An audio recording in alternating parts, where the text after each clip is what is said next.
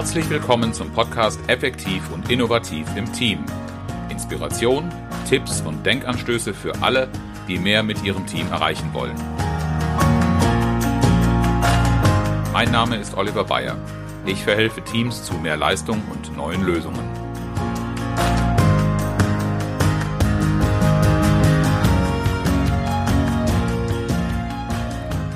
Die heutige Folge dreht sich um die Frage, wie neue Mitarbeiter möglichst schnell ins Team integriert werden können. Ich arbeite regelmäßig im Coaching für Vorstellungsgespräche und eine der beliebtesten Fragen, um darüber Klarheit zu schaffen, ist, wie lange dauert es, bis Sie in unserem Unternehmen einen signifikanten Beitrag leisten? Diese Frage wird häufig mit Sorge betrachtet, weil sie als unfair empfunden wird und die Kandidaten fragen sich, woher sie das wissen sollen. Ich will diese Frage an dieser Stelle gar nicht so sehr beantworten, aber die Bedeutung dieser Frage für die Integration und für das Gelingen einer Einarbeitung ist schon sehr zentral. Es ist eine gute und wichtige Überlegung, wenn ich ein, neu, ein neues Mitglied ins Team einarbeiten und integrieren will. In der Praxis sehen wir doch häufig, die Aussage, dass Mitarbeiter das Gefühl haben, ich habe keine richtige Einarbeitung bekommen.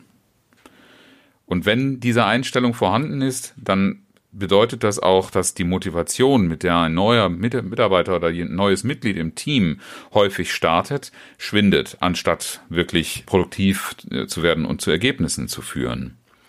Es passieren vermeidbare Fehler, Arbeiten dauern länger Insbesondere auch die Einarbeitung dauert länger, als sie müsste.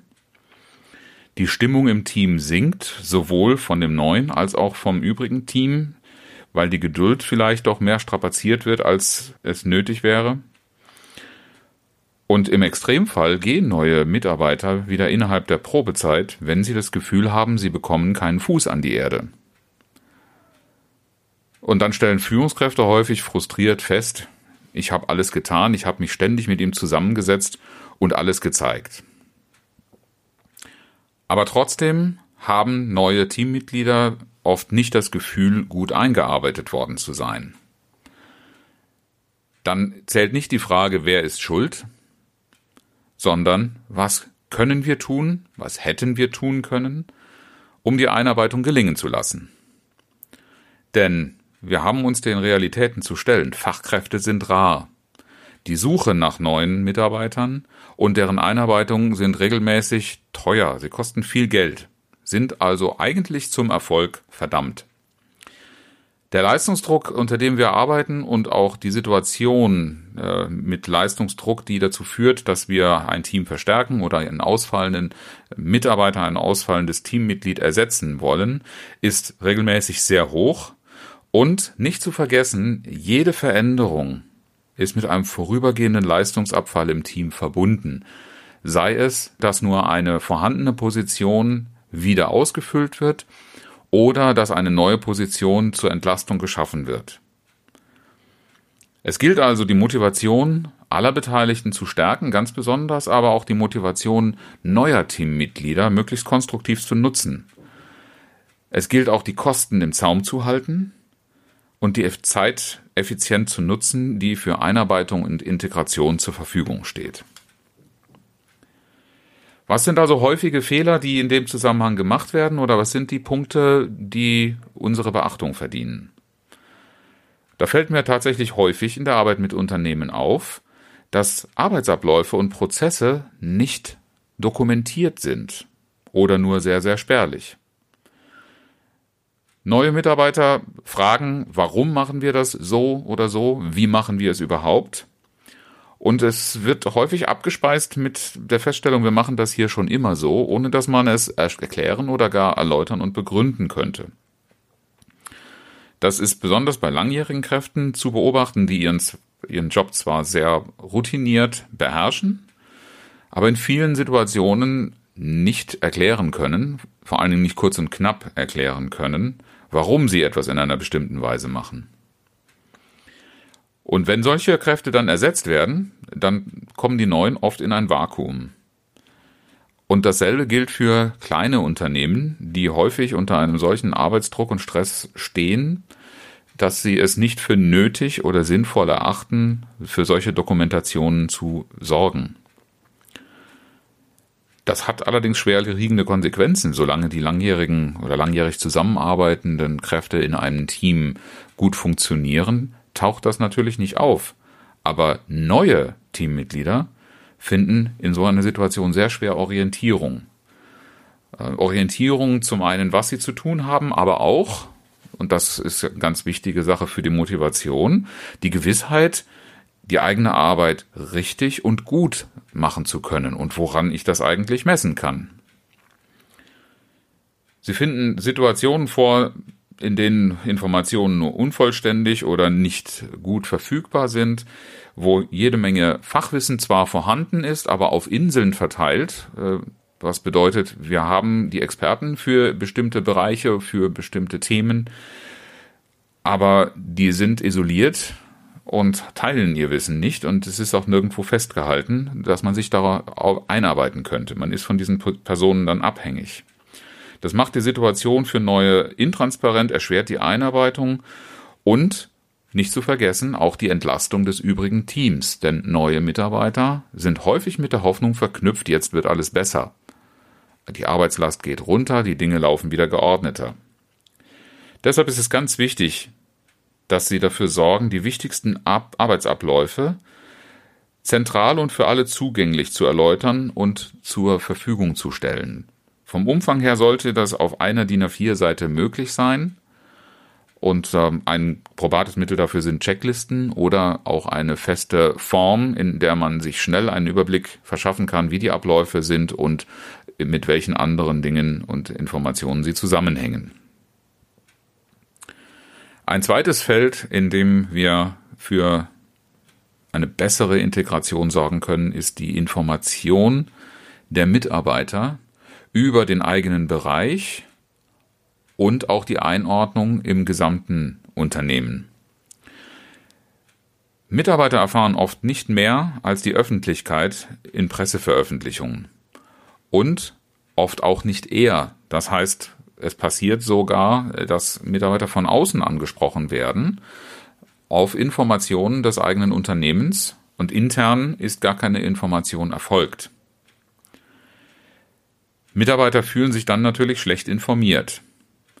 Und als dauerhafter Zustand untergräbt das die Glaubwürdigkeit und das Vertrauen ins eigene Unternehmen und seine Führung. Auch der Sinn für das eigene Tun wird nicht immer klar, wenn ich es nicht in einen Gesamtzusammenhang innerhalb meines Teams oder eines Bereiches, in dem ich tätig bin, oder gar in den Gesamtzusammenhang in einem Unternehmen einordnen kann. Und dann bleiben Motivation und Engagement der Mitarbeiter, insbesondere auch der neuen Teammitglieder, hinter den eigenen Möglichkeiten. Es ist also zu empfehlen, dafür zu sorgen, dass Mitarbeiter informiert werden über Personalien, neue Mitarbeiter, Veränderungen in den Personalien, aber auch in der Organisation, in Strukturen und Zuständigkeiten. Und ganz besonders, was sind aktuelle Trends und Projekte? Das sollte in einer Regelkommunikation an die eigenen Mitarbeiter selbstverständlich sein. Und ich spreche hier nicht von Mitarbeiterzeitungen, sondern davon, dass auf mehreren Ebenen, also vor allen Dingen auch die Führungskräfte, die Teamverantwortlichen, dies als Aufgabe aufnehmen, regelmäßig darüber zu informieren, als Bestandteil von Meetings und wenn diese nicht stattfinden, dann in kurzen Zusammenkünften, um vor allen Dingen auch den Flurfunk, der sonst leicht entstehen könnte, etwas entgegenzusetzen. Erzählen Sie Erfolgsgeschichten und sorgen Sie dafür, dass in einem sogenannten Mission Statement der Auftrag der eigenen Abteilung in einem Rahmen des Auftrags des gesamten Unternehmens nachvollziehbar wird und nehmen Sie regelmäßig darauf Bezug. Ein drittes Feld, da spreche ich aus eigener, auch leidvoller Erfahrung, ist die Frage der Qualität des gegenseitigen Kennenlernens. Es ist immer noch weit üblich, und ich habe das vor etwa 20 Jahren selbst so erlebt, dass neue Mitarbeiter, neue Teammitglieder die Gelegenheit bekommen, sich vorzustellen, dem Team vorzustellen. Aber wie lernen die Neuen ihre Teammitglieder gut kennen? Da habe ich das selbst erlebt, dass ich mich vorstellen durfte in einer Runde von circa 15 Mitarbeitern im Team, die ihrerseits aber keine Vorstellung gegeben haben offenbar in der Vorstellung, wir kennen uns ja schon, wir müssen nur euch kennenlernen. Für eine gute und stabile Zusammenarbeit braucht es Vertrauen. Und dieses Vertrauen muss erst aufgebaut werden. Das entsteht ganz sicher nicht, wenn ich eine Seite sich vorstellen lasse und der anderen erlaube, das sein zu lassen. Das bisherige Team ist natürlich gut entwickelt. Und das sehen auch neue Teammitglieder. Wenn aber keine erfolgreiche Integration stattfindet, dann bleiben die neuen Teammitglieder in einem Gefühl, Fremdkörper zu sein. Und zwar sowohl was die Arbeitsabläufe angeht, als auch was persönliche Beziehungen angeht. Missverständnisse und andere Kommunikationshürden sind die Folge, wenn wir uns nicht persönlich gut kennenlernen. Denn Kommunikation kann ich nicht alleine auf einen sachlichen Aspekt oder auf eine Sachebene führen. Die hat immer auch etwas mit der Persönlichkeit zu tun. Und nicht zuletzt ist, wenn keine vertrauensvolle Atmosphäre der Zusammenarbeit geschaffen wird, regelmäßig auch eine lähmende Angst zu spüren, Fehler zu machen. Und damit werden neue Mitarbeiter vorsichtiger, als sie es sein müssten. Ich verweise in dem Zusammenhang auch noch auf die Folge 2 dieses Podcasts, in der ich im Speziellen auf die Möglichkeiten, Vertrauen im Team zu schaffen, eingegangen bin. Die Empfehlung ist, schaffen Sie regelmäßig Raum für Begegnungen, damit Zeit und Platz für Vertrauensaufbau, ein persönliches Kennenlernen und Feedback zueinander möglich wird. Gemeinsames Erleben auf der persönlichen Ebene stärkt die Beziehung, die Zusammenarbeit. Betrachten Sie als Ihre Aufgabe, die neuen Besen und die bewährten Methoden, die schon im Team vorhanden sind, miteinander zu verknüpfen und in Austausch zu bringen. Ein Feld, was häufig nicht genutzt wird, das ist, was im Team schon an Erfahrungen und an Wissen vorhanden ist, darüber, was für eine Einarbeitung und für eine gute Integration wichtig wäre. Einarbeitung wird meist von Führungskräften und Personalbereich oder HR organisiert und gut vorbereitet. Da gibt es auch gesetzliche Anforderungen zu erfüllen, Arbeitssicherheit äh, und viele Dinge, die gefordert, formal gefordert und nachgewiesen werden müssen. Das möchte ich auch gar nicht in Frage stellen, nur ist das eben nicht die ganze Geschichte. Und je weniger Blickwinkel bei einem solchen Einarbeitungsprozess beteiligt sind, desto mehr Raum bleibt für blinde Flecken, für das, was in der Praxis wichtig ist. Und damit entstehen unnötige Reibungsverluste. Wenn doch alle sowieso wissen, dass etwas Bestimmtes wichtig ist, warum es nicht gleich in den Einarbeitungs- und Integrationsprozess aufnehmen? Damit vermeide ich auch Lücken in der Information und in der Einweisung neuer Mitarbeiter. Ich vermeide, dass das volle Potenzial nicht ausgeschöpft wird und ich entwickle die Qualität der Prozesse, indem ich möglichst viele Blickwinkel beteilige. Fragen Sie doch einfach mal Ihre Teammitglieder, Ihr schon bestehendes Team, was die für wichtig halten. Stellen Sie die Einarbeitung neuer Mitarbeiter und die Integration dem gesamten Team als Aufgabe. Alle sollen daran beteiligt sein. Und holen Sie Feedback ein von denjenigen, die zuletzt ins Team neu aufgenommen worden sind, was sie für Erfahrungen gemacht haben und welche Ideen sie haben, beziehungsweise welche Probleme sie auch hatten, die vielleicht bisher gar nicht zur Sprache gekommen sind. Vergessen Sie auch nicht die Betroffenen selbst, nicht erst am Ende einer Probezeit zu befragen, sondern von Anfang an regelmäßig Feedback einzuholen, wie die Einarbeitung läuft und was die Neuen brauchen. Ich fasse also nochmal zusammen vier Tipps für eine schnelle Integration neuer Teammitglieder. Erstens, die wichtigsten Arbeitsabläufe und Prozesse kurz und übersichtlich dokumentieren, zum Beispiel in Checklisten. Zweitens, Regelmäßige Informationen über Trends, Projekte, Erfolgsgeschichten und den Auftrag des eigenen Teams im Rahmen des Unternehmensauftrages bereitstellen. Drittens. Schaffen Sie Raum für regelmäßige Begegnungen der Teammitglieder. Und viertens. Das gesamte Team an der Gestaltung der Einarbeitung beteiligen. Und zum Schluss, wie immer, das inspirierende Zitat heute vom Dalai Lama. Jede Zusammenarbeit ist schwierig, solange den Menschen das Glück ihrer Mitmenschen gleichgültig ist. Ich bin gespannt darauf, welche Erfahrungen Sie bei der Integration neuer Teammitglieder gemacht haben. Was hat gut funktioniert, was weniger gut? Bitte schreiben Sie mir Ihre Blickwinkel, Meinungen oder Fragen an die E-Mail-Adresse fragen at oliver-bayer.de.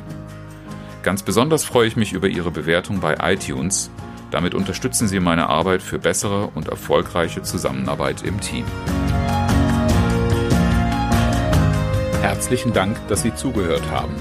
Mein Name ist Oliver Bayer und ich freue mich, wenn Sie beim nächsten Mal wieder dabei sind, wenn es heißt effektiv und innovativ im Team. Inspiration, Tipps und Denkanstöße für alle, die mehr mit ihrem Team erreichen wollen.